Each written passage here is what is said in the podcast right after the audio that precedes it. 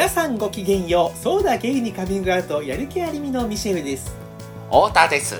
この番組はリスナーの皆様から身近な人には相談できないお悩みや聞いてほしい話を投稿していただき私たちしがないゲイ2人で最大限お答えするという番組です。んだまたやる気ありみは LGBT をテーマにアートコンテンツエンタメコンテンツを作るチームですのでぜひウェブサイトを検索してみてください、めちゃくちゃ急にしけるじゃん ちょっとお願いします。はい今週もお願いします。はい。ちょっとあの声をね、うんうん。聞いてくださるとあの先週聞いた方だったらわかると思うんですが、相変わらず枯れてるのはですねあの私たちなんとこう なかなかこはい。う皆さんやってないと思うんですけどはい。日本撮りっていうそうですね。はいちょっとちょっとあみんなが思いつかないような手法で収録させていただいてるんで そうですね。本当に相変わらず声が枯れてるんですけど、はいそうですね。ちょっとじゃあ、声が枯れてる状態ではありますけれどもはい頑張って。今回は、うん、めっちゃ元気なんで本当に気持ちは、うん、あもう早速行きますか。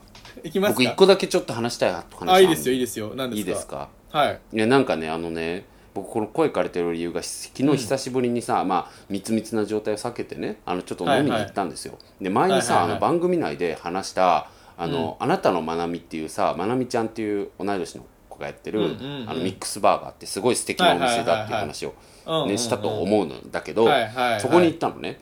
そしたらうんまなみちゃんがこう覚えてねくれてて「ああ太田さんじゃん」みたいな感じで喋ってたはいはいらまあ僕結構もうすでに酔ってたんだけどなんかまなみちゃんがあの「実は」みたいななんか友達でかなお客さんでかななんかうん。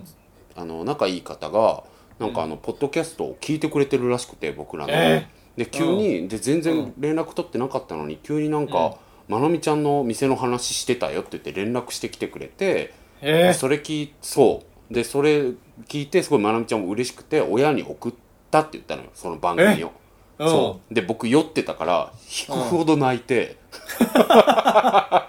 まあ太田あるあるなんですけどこれ、なんか普通にめっちゃ嬉しくて超泣くっていう感じのことがあったと報告したかった。すごくない？なんか好きで。すごいよね。すごい聞いてるか粉粉 レンズ粉々？あ、そっか。そうだね。先週の回のね。そうだ。こういう予想できないことが起きるっていうことを、ね先週話したもんね。はいレンズ粉々くんという方がね、先週ちょっと相談してくれたんだけどもコナちゃんか。らうんコナちゃんからね。いや、本当なのよ。だから僕もう本当想定外で。いいねえっと思って。はいいやなんかしかも僕の中でさ割とこうなんだろうああいう二丁目のさ本当になんだろう、うん僕らみたいに僕らっていうか、まあ、僕みたいにすぐ締めっぽくなるような人間じゃなくてこうカラッとさ、うんなんかこうなんだろうなかっこよく生きてる街の人たちにとってなんか本当にこう煙たがられてんじゃないかって、まあ、実際煙たがってる人いるし そういうの知ってるんだけどなんかでも常にさそういうこう怯えがあるわけよ。あの街の人たちに対してこうリスペクトがあるし自分はなんかこうまたなんか締めっぽい連中だなって思われててや嫌じゃないけど、まあ、それが僕だからいいんだけど、なんかあんま好かれてないんじゃないかなみたいな思い込みもあるからさ、うん。なんかああいうこうすごい嬉しかったって言ってお親に送ったとかもすごい感動してあなんか喜んでもらえてるんだなっていうことに。泣いちゃったんだ泣いちゃったの。いいじゃない。いいでしょ？お泣いちゃったのよね本当に。いいじゃない？うん、うんいや、うん、本当にあの、ミシェルさん、なんかあの、笑ってごまかすのやめてもらっていいですか？興味ないの。違う違うあの、この、うちらの番組の話だよ、これ。俺ね、本当に。やめてくれる？そういうの。なんか 仕立て上げんのやめて本当に。いや、本当今誰かもいない空中に向かって今指さしてたからね今。やめてってそういうのやめてって。念送ある。よ。違う俺は今ちょっとその状況を想像する方にちょっと意思が いっちゃってた。うん、あ、迷惑なやつね。号泣してる。面白いなとうん。思って、本当に、僕すぐ泣く。いやでまもいいですね、ん、まあ結構な、普通に泣いたね。ねいいね。そっか。友達にも、ええ、なんで泣いてんの？なんで泣いてんの？ってめっちゃ言われてるよ。その混乱お母さんその親御さん送ったっていうさ送った反応みたいなのはなんかあそれは聞いてないわ。でもなんかそうそううん。まなみちゃんがだからまあこういうこと言ってもらえてるっていうことで送ってくれるってすごいありがたいじゃん。ありがたいね。うん。なんか気持ち悪いって思われてたらさもうさうん。いや終わりだからさ。よ。うん。まあまあねそれはいいんだけどさ うん。でもまあすごいそう思ってくれて嬉しかったなっていう。ね。いやありがたい、うん。すっごい飲んだ。素晴らしい。ただ本当に飲んだから本当久しぶりに声酒焼きしてなんかうん。うんいいですねでも。いいな。そう。いうのしばらくやってないからもう。もうそろそろね。僕も本当にやってないいからさ、ね。うん。いいですね。興奮しました、うん、あはい。ちょっとそこつれ連れてってください、うん。今度。本当だよ。それは行こうよ。ん。行きたいです、うん。まなみちゃん超歌うまいから、うん。あ行きたい、うん。一緒に歌う。うん、うん、絶対行こう。うん、しはい。ましょう。はい。なんかあのやる気ある？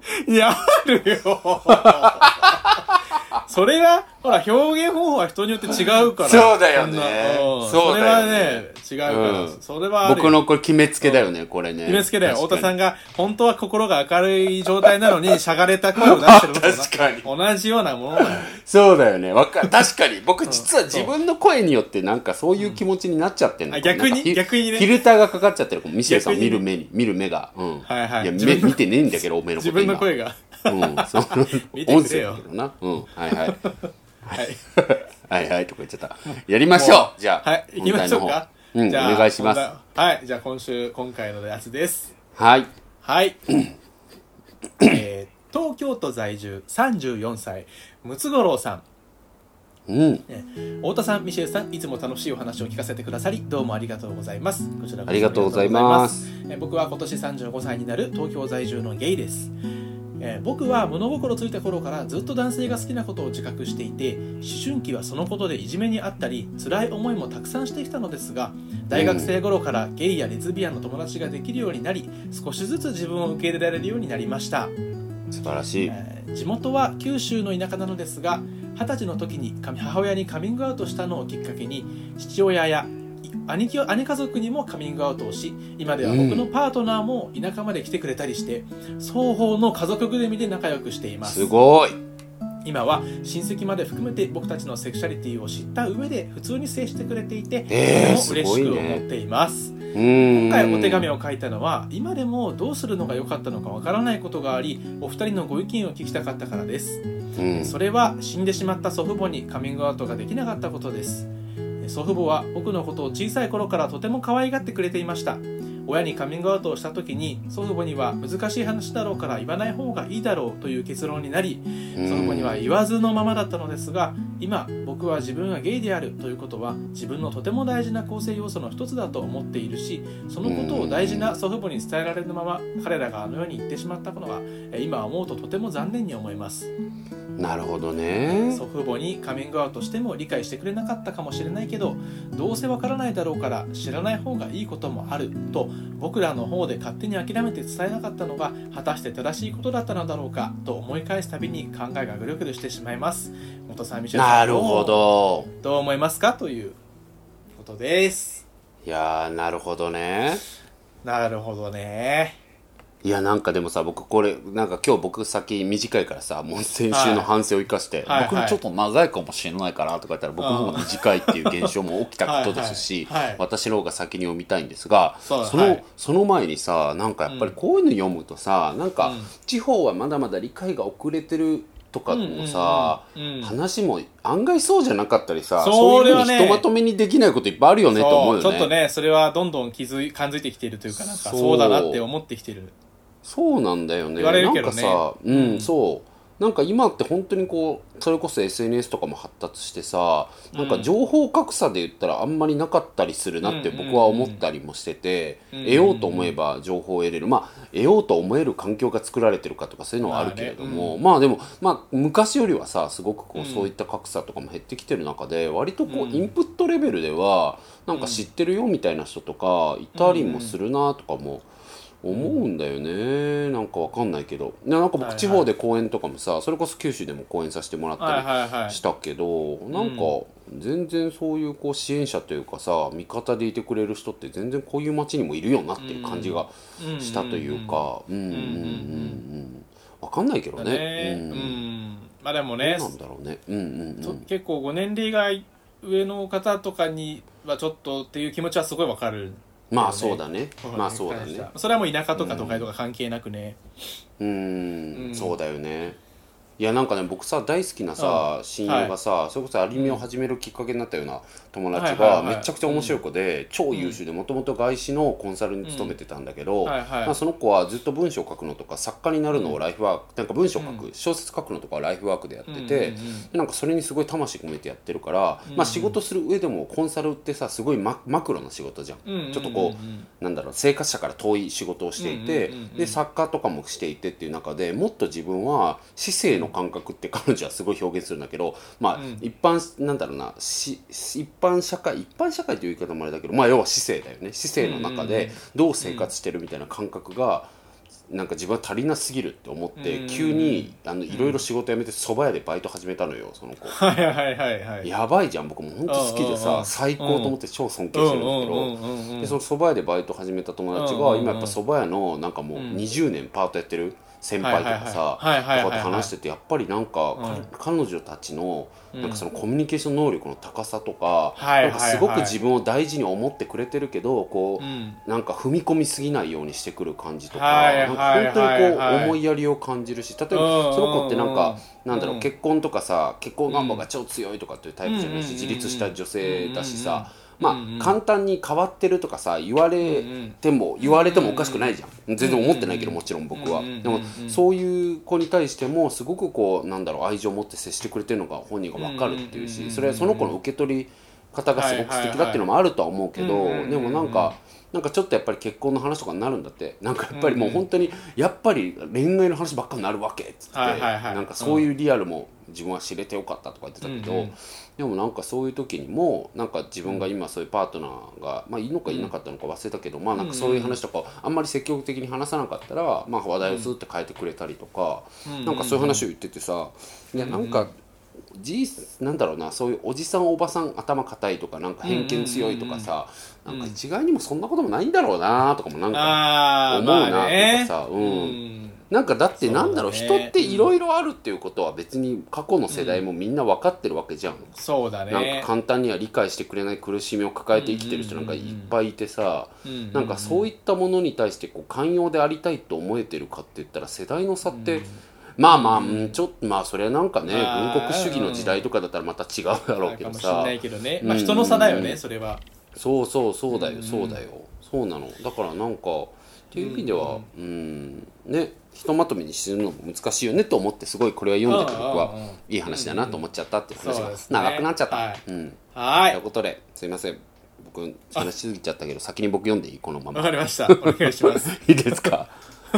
僕ばっか喋っちゃった、うん。はい。お願いしまえすミシェルさん言っとく？僕ばっか喋っちゃったしえ僕言っときます？長い？い長い？短い？僕はですねうん前回よりもみじ少し短いぐらいかな。あでもじゃあ僕の方が多分短い、うん。僕結構明確に短めにわかりました。書いちゃった。うん。はい。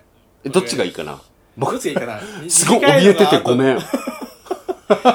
短いの後の方がいい気がするんだよね分かった。じゃあミシェルさん先にしよう。あ行きましょうか。はい。はい。はい、うん。いきますね。はい。お願いします。えームツゴロウさんへ、えーお気持ちちょっとわかります、えー僕の場合、状況としては、えームツゴロウさんの祖父母にあたる存在として今年83歳になる父親がいます、うんうん、えー僕は母父姉の4人家族で紆余曲折ありましたが母と姉にはすでにカミングアウト済みで姉の旦那さんにも含めてえーそのことをプラスに捉えて接してくれています。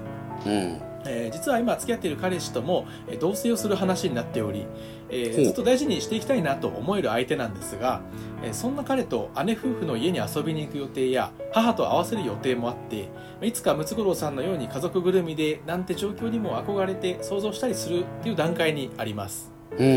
えーしかし冒頭で申し上げたように、まあ、年の差婚で母とも年が離れている83歳の父には、えーゲイであることをまだ告げていません、えーそうだったね、当然まだまだ元気でいてほしいとは思いますが、もしもの時までには知ってほしいなという気持ちといや知らなくてもいいのかなという気持ちとでぐるぐるしている状況です、えー彼と彼と他の家族を合わせあ合わせようとしてワイワイしている中で父親にだけ告げないっていうのがやっぱりとても寂しい気持ちでいっぱいになります。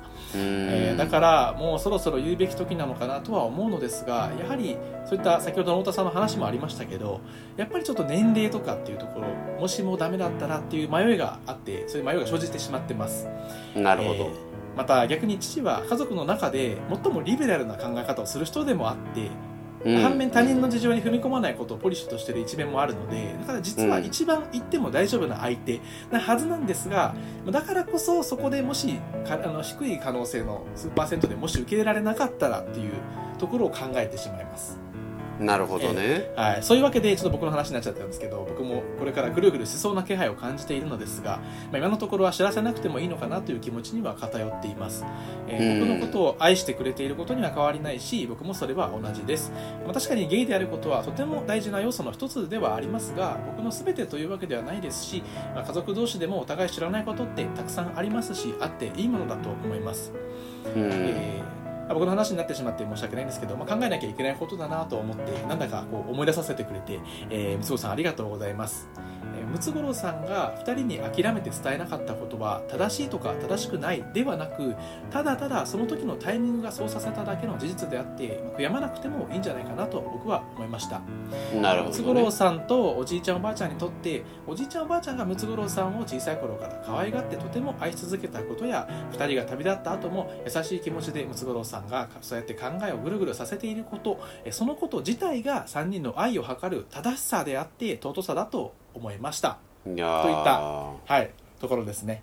それはでも僕もね、はい。同じようなこと書いちゃったわ、おなるほど。そです。はい、うん。それを後悔というかそこを反芻すること自体が素晴らしいことだよね、うん。そうですね。うん、そうなんですよ。そごめんあのさ本当にさ、大事なとこうんマジでさなんうか、ん鼻ほじってて聞いてなかったんだけどさ、はいはいはい。あのミシェルさんはじゃあお,、はい。お父さんにはパピーには言わないつもりなの、いやうーっていうふうに偏っているけどどうしようかなっていうのでぐるぐる今してる感じですね。うんそうだよね。なんか今この手紙今回のそのご投稿を読んではってうんなんかこうちょっと普段置いていた問題をちょっと思い出しました今。なんかさでもそれってさ、うん。本当にミシェルの今付き合ってる子がさ、うん。本当にミシェルにとってもパートナーで、うん。うん。もう家族だって思った時にさ同列になるわけじゃん、そうなんです。うんなんかその時にどう思いそうかとかもあるよね、そうなんだよね。その時でその時ににお父さんがお元気かとかもいろいろあるじゃん。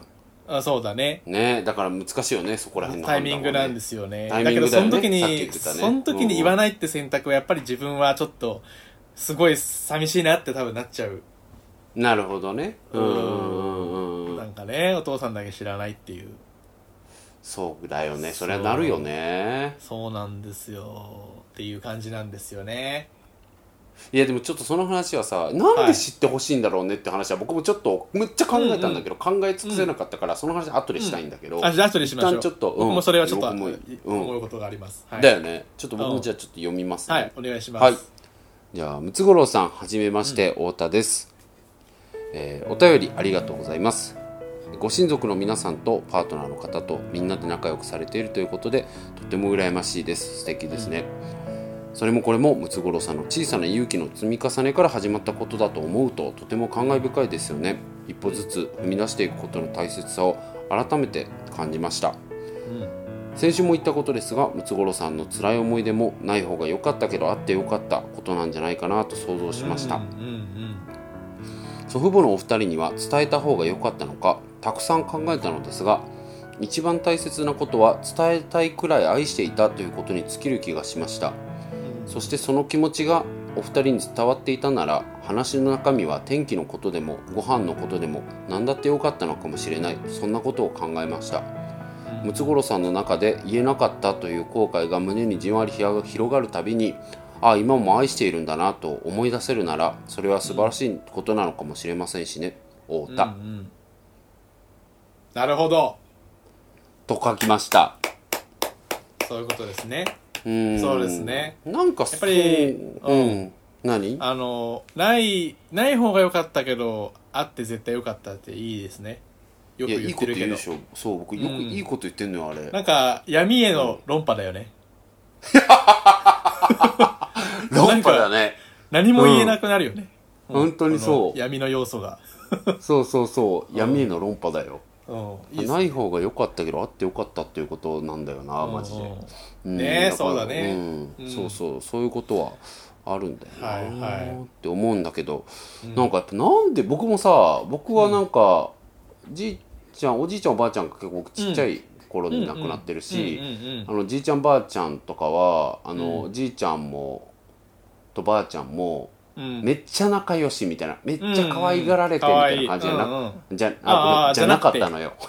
もちろんはい。可愛いとは思ってくれてたと思うし思う思うっていうか可愛がってくれてたけど、うんうんうんなんかもうマジでじいちゃんの方はもうなんか基本酒飲んで酔ってて、典型的なもうなんか、はいはいはい。あのなんだ亭主関白じゃないけれども、はいはいはいはいはい。まあ、そんな厳しいおじいちゃんじゃなかったけどなんか孫と遊ぶとかそんなことしない人だったの。もう全然なんか年だったっていうのもあるけど僕がさはいはいはいはい。あのおかんがもうすごい7人兄弟とか6人兄弟うんうんうん。の一番下から下から2番目とかだからなんか本当にさもう結構年いって生まれてる子だから、うんうんうんそうそう。その中でも僕さおかんうちの家の一番下じゃん僕が末っ子だから、うんうんうんうんまあ、結構もう行ってたわけよ。もう年が、うん。じいちゃんばあちゃんが、うんうんうんなん。かもうなんかもう何十人目の孫みたいなノリだからさ、親族いっぱいいて、なんか全然こう可愛がなんかいつも遊んでくれてとか なんか思い出がいっぱいあってみたいな感じで言うとなくて家に行ったらなんかひたすらあの昔の集合写真見せられてここになんか直樹はこのお母さんのお腹に直樹が入ってるんやでっていう話をおばあちゃんにさ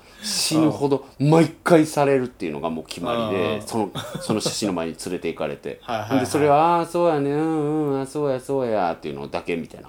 それによるコミュニケーションしか手なかったからちょっと長らっちゃったわなんかいろいろ思い出しちゃって、なんかだからあんまりじいちゃんばあちゃんとかにはないねんけど、まあ、おかんには僕もカミングアウトしてるからさあれやねんけど、もしおかんに言え言えてなくてうんこのままどうするとかなってたらうん。どう考えたやろうなってことを考えたんやで僕もそれは伝えたいって思ったやろうなと思うし、うんまあ実際僕の場合伝えたんやけどさ、うん伝えたかったって思うんやろうなと思うけど、でもそれってなんでなんやろうなって考えてたわけさっきずっと、うんうんうん。なんでそんな伝えたかったんやろうと思って、ああなるほどね。うんうん、うん。ああなるほどね。うん、なんだろうねそれをさ自分の抱えてきた痛みを知ってほしいのかな？いや俺痛み知ってほしいと俺の場合はだけど痛み知ってほしいとかではなくてうん。単純に嘘ついてる感じがして嫌っていう。ああなるほどね。自分それはなんでなの？ことを嘘ついてんのが。嘘も方便っていうこともあったりさ嘘も優しさっていうこともあったりするわけじゃん、あるけどね。だけどやっぱりなんかそのちうちの父親ってそんなにこう俺と恋愛の話とか結婚の話とか全然しない人だったんだよね、はいはいはいな話はするけどそういうとこは全然踏み込んでこなくて、まあ、あんまり多分興味がないタイプの人だと思うんだけど、うん。うんうんうんでもなんかややっぱもう俺ももう年も取ってさ大人になって父親ももう80とか超えてきて時に、うん。たまにやっぱ会った時にでも彼女はおらんのかみたいな話をちょっとポロッと言ってくる時がうんあって。なるほどね。うんうんうん。そういう時にまあいないまあいないとか言って言うんだけどうんうんうん。さなんかまあまあそうそうだよなみたいな。一人でいることも楽しい昔から楽しいやつだったからなとかあんまり今は興味ないのかなみたいなこと言ってるんだけどそれがなんかもしかしたらなんか気気づいてて気使ってくれてる感じなのかなみたいな風にもいやワンチャンあるね。そう。分かんなくてミシェコそののパパはなん ワンチャンあるよそれ。そうなんだよね、うん。なんか感づいてる感も受け取れてだけどそれ状態で俺がなんか「いやいない」みたいな「今はちょっと」みたいな忙しくてとか言ってるのもなんか嫌だし滑稽だし。なるほどね。うん。けどなんか今更あえて言う感じもなんかなんかなみたいな。ちょっとなんかそういうモヤモヤがありますね。そっうかんだから痛みをとか、単純にうん嘘ついてんのしんどいっていうのはあるね確かにね。そうだね、んうん。痛みをどうこうっていうよりはそっちが強いかな。うんなるほうん。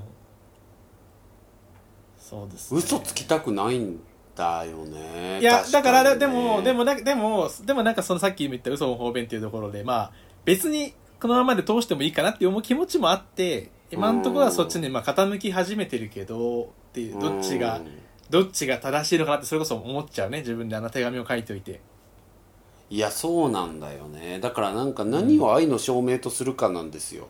だからその嘘のない関係が愛の証明っていうことは言い切れんのかとかさ、そうですもそれって人それぞれさなんかうん。何をこう愛のある関係って定義するか違うと思うから、うん。なんか言えないんだけど僕もでも嘘のない関係とかってことはうん。すごく大事だよね。なんかやっぱうんり、うんやっぱりなんだろうな友家族みたいな友達でも言えないこととかさあるじゃん,、うんうんうん。なんかこう張り合いのある関係だったりするからパートナーの時に難しいこととかある時にはやっぱりいはいはい。やっぱり家族っていうかさ生まれ育った自分の家族みたいなものってそういう話から丸ごとできたりするじゃん割と、うんうんうんうん。し僕の場合はそうなんだけどおかんとか、うんうんうんうん姉ちゃんもまあそうか。そうね。場合もあるよね。ううん。そうそうまあそうじゃない人もいるだろうから家族間なんかこうだって誰かが定義できるもんじゃないと思うんだけど、うんうん、でも僕の場合はだからそうだから嘘のない関係っていうのは母親との間に対してすごく求めているなっていうのはあるから、ね。なるほどね。そうだよね。まあでもそうだね。向こうの立場に変わったって考えてみるとさでもうん。そういう孫とか息子とか大事な人がまあ何かしら嘘ついてるだろうけど言いたくないんだろうなそっとしとこうっていやそれもわかる。思そうだよね。う思う気持ちも多分ある可能性もあるしだからそうだね。うん。なんかでも考えてて思ったのはなんかそれを言えてさ、ん。一旦こう揉めたりとかさストレスとかうん。揉めたりとかなんかストレスがあったりしてさ、うんうんうん。でもその先でやっぱりさうん。おじいちゃんおばあちゃんも言えたか言えてそれをか咀嚼しきれたからこそうん。得られる新しい幸せがあったのかもしれないとも思わない？まあねそのうん恋人だからがいてねパートナーがいて。そうそうだからそうそうそうそう。僕もだからおかんに対してカミングアウトして最初いろいろこうあったけど、だね。今はこう受け入れてくれているからこその今今後彼女と僕の間にできる幸せそのうかそうか。種類って増えてるとも思うのねうん。だから相手に証明する幸せの種類としてできる限りのことはしておきたいみたいなのはそうそうそうそう。あるよね。そう。だからおこがましいけどもっと幸せにできたかもしれないって思っちゃう感覚もある気がする、ね。うん。僕だったらそのカミングアウトした方が良かったかもっていうこそうだとのね。中身としてただ嘘つきたくなかったとか本当の自分を知ってほしいとかなんかそういう、ものだけじゃなくてうんなんかもっと幸せにできたかも私たちの関係性っていう意味で思うかもしれないなっていうなんか僕はそれこそ親とかにもできればなんか絶対なんだろうパートナーと暮らしたいけどなんか女性と3人で暮らすとかも考えてるって話とかしてるうんうんうんしそういういい人が見つかれば。はいはいはいはいうん、いそうそうそうやいいですねタイミング合えばとかだけどね、うん、とかも言っててるしなんかうんそっそうか僕うんそうそういうことは考えるよね。うんうん、からなんかそういうことを思ったりするのかなっていうのは思ったかなとかなんだけど。そうだね。いやー。難しいな。そうだね。わかるんだよなでもこの気持ちも。そうだね。でもやっぱり僕本当に書いた通りでやっぱり一番大事なことは伝えたいって思うくらい愛していたそうだねっていううんことに尽きると思うんだよね。でさっきも言ったけどそうその気持ちを表現し合えてたのなら、天気の話でもご飯の話でもよくてマジで。うんうんなんか、うん。っていう意味では、ね。言う必要がないことっていうのは確かにあるなと僕は思う派。うんうんうんうんうんうん。だから僕もまあだこだ言ってるけどまあ結局まあこれの時点でもうお互い愛はあるし。うん。うんうん。っそうだよね。そうなんだよねていうところで納得他ははするのかもなっていう気がするけど。思うね。ううん。んうん。いやー人を思うことは素晴らしいことですね。そうですね。そうだよ、うん、だから後悔がこう今も少し自分の中にあるっていうのはまたすごいいい,、いいことではないけどうん。うん。すごく奥行きをくれるよねその人の人格にね。そうだうねんそれはねなんか奥行きが出る、うんうん、出る。なんかそういう感じは自分の人生を持っても思うし。うんうん。なんか、あの時の後悔とかっていろんなことであるじゃん。うんうんなんかそういうものはやっぱりうん。そうだね。ね誰かの肩を借りてというか自分の人生を深くしてくれてるところはあると思うから、そうだね。こういうふうに思わせてくれたことによってまた今後いつか誰かとの関係性においていや役立つそうだよ。本当にことがあるよねきっと。うんうんうん。うん。そう本当にそう。だから学ばしてもらったっていうことも考えてもいいんじゃないかなっていう気は僕はしましたね。うん。そうですね。というはい思いながら思いまた思えばいいと思います。はい。はい。思います。そんなところでしょうか。うん西江さんにあの前聞きたいんですけど、はい。せそうはい。はい。前回あれですよね。えな何ですか？聞きたいことは何何ですか？えあの時間守ろうっていう話してたのにそうん。30分また話しちゃったね。そうなんです。だからまあまあまあ34分ぐらいカットすんのかな？いやしないか。しないな。うん。いや話しちゃう？うん。やっちゃうの？うん。まあやっとくか。面白い。うん。言っとくかじゃああれ。やっとくか。じゃあじゃあ聞きたいことはいいのか？うなんで聞きてかったことはいいのか？あ大丈夫です。本当に。もう言い切りました。ムツゴロウさんは本当にまた何かお便りください、はい、本当に考えさせられるテーマでございました、はい、ありがとうございます。ありがとうございました。そうだ。